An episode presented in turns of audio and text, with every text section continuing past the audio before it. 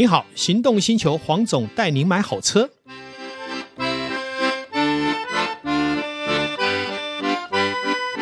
黄总带你买好车，又来到线上，与导叔一起跟全国听众谈幸福事。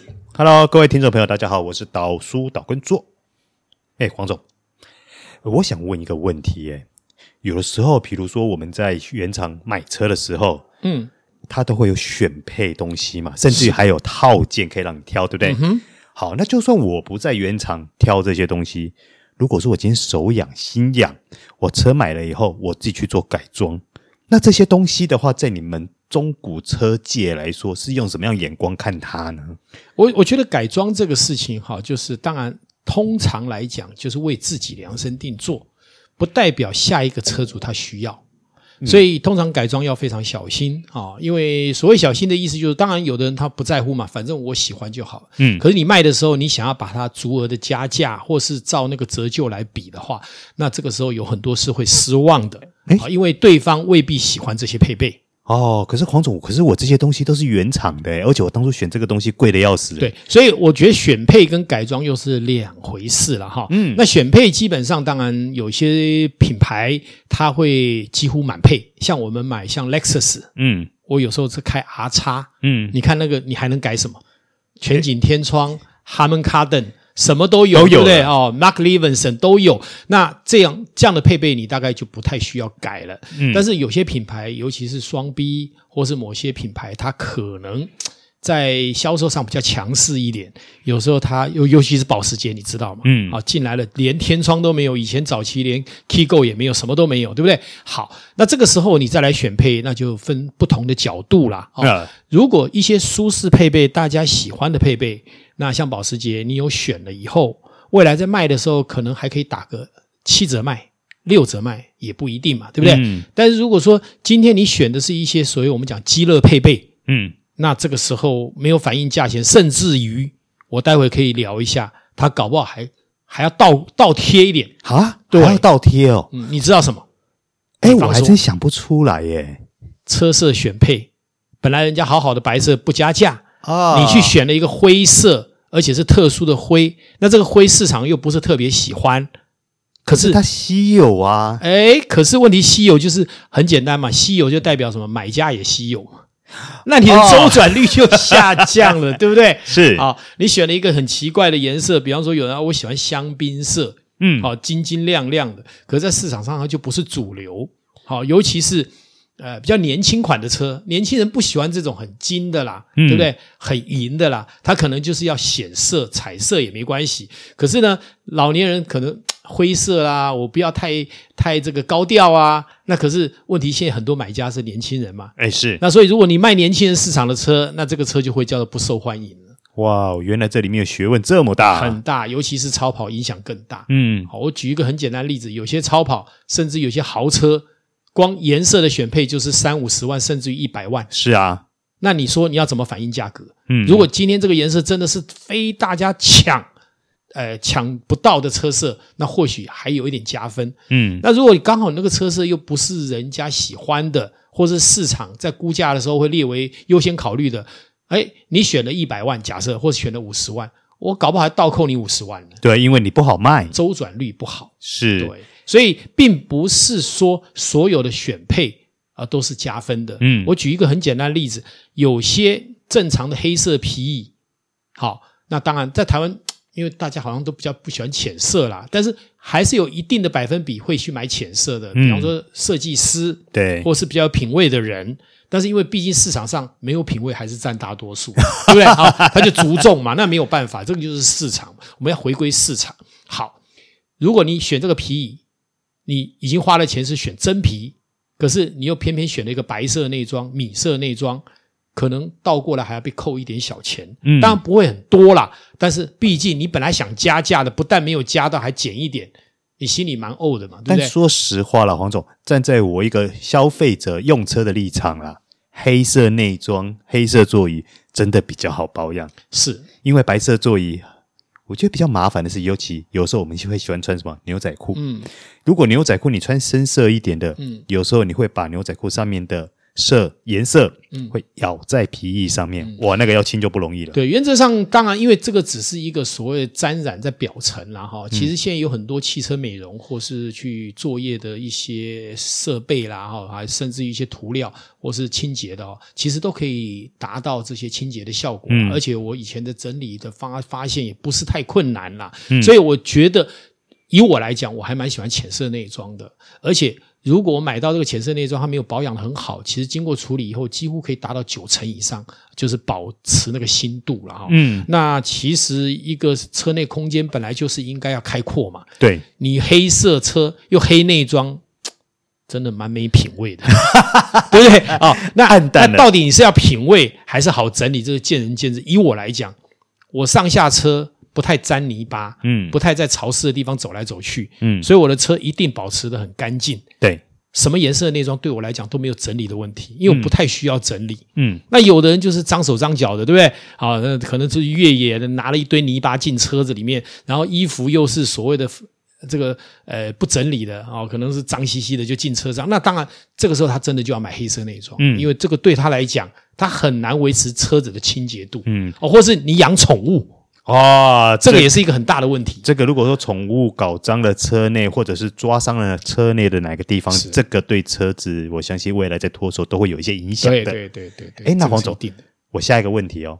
如果说假设我车里面我选配了啊，比如说像 Harman Kardon、Harman Kardon 啊等等高级音响，假设原厂原车没配，我选配了，嗯，好。那在这个部分我有加分吗？在中古车的时候，多多少少都会有加分。比方说这一台中古残值还有一百万的车，嗯，啊，有一个 Harman Kardon，可能我在估价的时候会稍微调高一点，多个一万啦、两万啦，意思意思嘛。但是你说要还原当初买可能是六万、八万的选配价，那是做不到的。对。那像全景天窗或是小天窗，跟有跟没有也一定会有差别的。多少？有天窗我可能加个三万、两万哈，不等。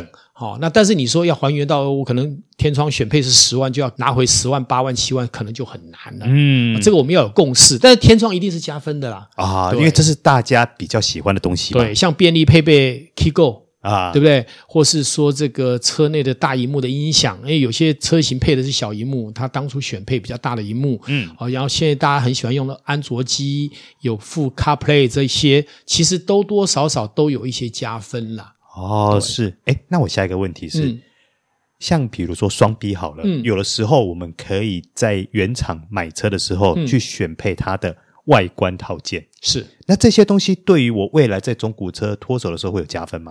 外观很简单，就是说，如果今天它是原厂的，好，大概其实说实在的，你可能选了二十万，嗯，我在估价的时候多个五万、十万是一定要的。哦，这个一定要自动帮它加上，因为它看起来是个很年轻化的套件，或是运动套件，现在的年轻人喜欢啊。就像我们讲的 AMG Look，嗯，或者是 M Sport 的外观，是。那个多多少少一定会增加，尤其是比较年轻的车款，嗯，好，那有跟没有在卖的时候会差很多，是，如果消费者比较能接受，哇，溢价空间也小。那可是如果说他把铝圈也升级了，因为铝圈这个东西，就某种角度来说，它或许。或许它是一个消耗品，嗯、因为铝圈有时候我们车子在路上在走嘛，嗯、如果说哎去撞到个石头，可能外表会损伤或者是变形等等的。是，那铝圈这个东西你们会加分吗？应该这样讲，如果是双 B，其实加不了多少分啦。嗯、有一次在大寻宝家节目，我也是跟秦四林老板啊、嗯哦、跟我一起就是评估九 man 带上去的这个呃兰博基尼的那个呃超跑，哎是。当时我的评估，因为他我记得他那一台应该是呃六一零吧，好像是六一零还是六七零，忘了啊、哦。嗯、反正就是说那台车呢，呃，因为它有改装铝圈，嗯，后来我看了一下，它不是原厂的啊，所以我在估价的时候，我也跟九妹说的很明白。今天如果这一台车你原厂铝圈有留下来，我不会扣钱，嗯，但是如果你没有原厂铝圈，而是用了这个所谓的副厂的。加大了铝圈，我不但没有给你加价，还减价。哇哦！因为超跑很注重原厂。哇，那那当然，除非这改装的品牌是赫赫有名，对，甚至于是大家觉得说那个是加分的，那就另当别论。嗯，但是我有看了一下，那铝圈是普通的，所以基本上我是不加分的。但是因为它有原厂铝圈，所以基本上也不会减价。这是我们在有概念的情况下来估价。嗯，对。所以其实像以超简单来说，以超跑来说，它很注重的是原厂的东西。是，甚至于如果说你今天是升级，不管是外观、内装、套件、嗯、配备等等，是都是要以原厂的为主。对，像它那一台这个小牛呢，基本上还有改什么停举。嗯，超跑有停举跟没停举会差很多。嗯，因为在台湾的环境里面，下地下停车场。你没有挺举，很容易磨到底底盘，所以基本上有挺举是加分的。嗯，但如果没有挺举，不但不加分，扣分之外，有时候还扣很大啊！甚至有的人不想要买这样的车型。嗯，对，因为它反而它麻烦了。对，像你看，像小牛它后面的这个呃引擎盖啊，对不对？好，它是透明的，选配也是加分啊。这个因为你也知道嘛，就是漂亮。这个我们讲说，锦衣不要夜行。我车子开出去，你能看到我的那个。亮闪闪的引擎，对不对？发着红色的那个那个引擎的本体，开，是不是会让你加分不少？开玩笑，那一定要的。因为耍炫的东西，你就真的要让它显露出来。嗯，好，就像以前我们买怀表啊，增值不了，嗯，因为怀表放在怀里面，人家看不到。嗯，所以后来劳力士发明了这个是腕表啊，秀出来给人家看，哎，表的价值就提高了。嗯，你有没有发现很大的摆件不容易增值，可是你能带得出去的？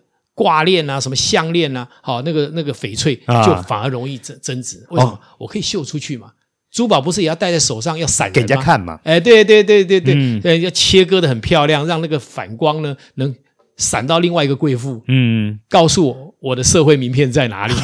哦，讲到这个，我又想到黄总之前介绍他自己收藏的古董劳力士了。啊，那是真漂亮。是是是，就是说很多东西还是。万物来自人性，嗯，所有的商业行为，它的铺陈一定无法摆脱人性，嗯，谁能找到人性的根源，而且把它刨根，把它发光发亮，嗯，那这个商品一定大卖。哎，那这样，黄总，那我们刚刚讲的是超跑，它的原则是这样吗？是。那如果我们回归到可能双 B 呢？比如说，呃，我今天改装的是。